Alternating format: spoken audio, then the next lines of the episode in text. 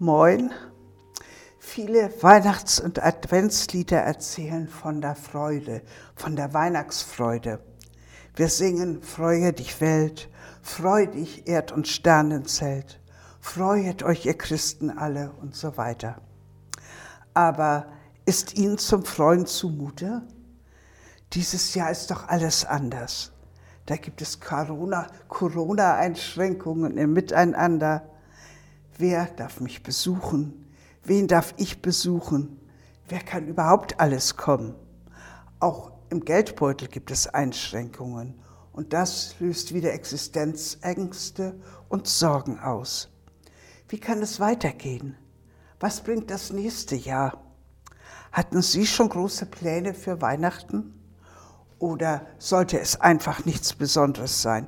Einfach so wie immer mit der Familie feiern, in strahlende Kinderaugen sehen, lang gehegte Wünsche erfüllen, leckeres Essen kochen und wenn alles vorbereitet ist, dann, wenn wirklich alles vorbereitet ist, dann kommt sie, die Weihnachtsfreude.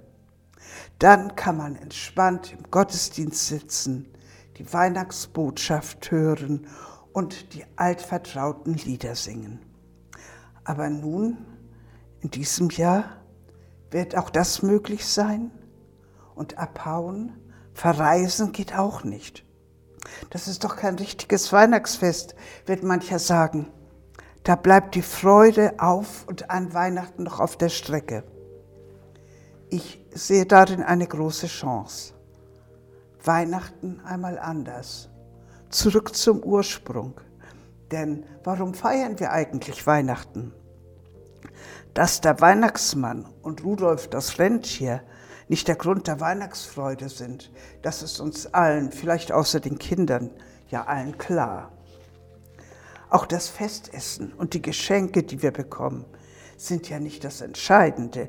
Klar, die haben wir auch gerne. Und auch die Wirtschaft hofft in dieser schweren Zeit noch auf ein gutes Weihnachtsgeschäft. Aber das alles ist doch nicht der Grund, warum wir Weihnachten feiern nicht der Grund der Weihnachtsfreude. Das größte Geschenk hat uns Gott doch selbst gemacht. Und dieses Geschenk wird in den Weihnachtsliedern besungen.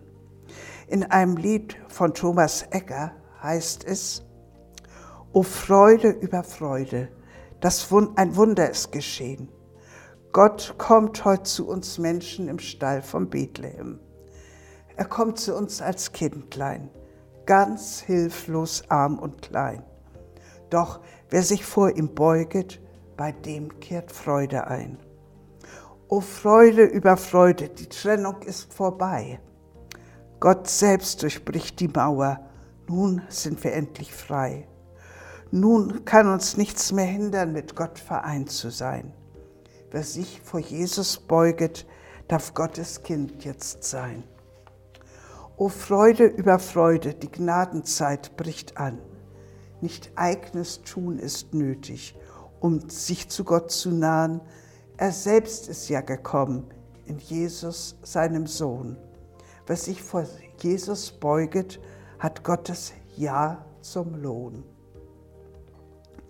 Ich wünsche Ihnen, dass die Weihnachtsfreude auch in diesem Jahr in Ihr Herz und Haus einzieht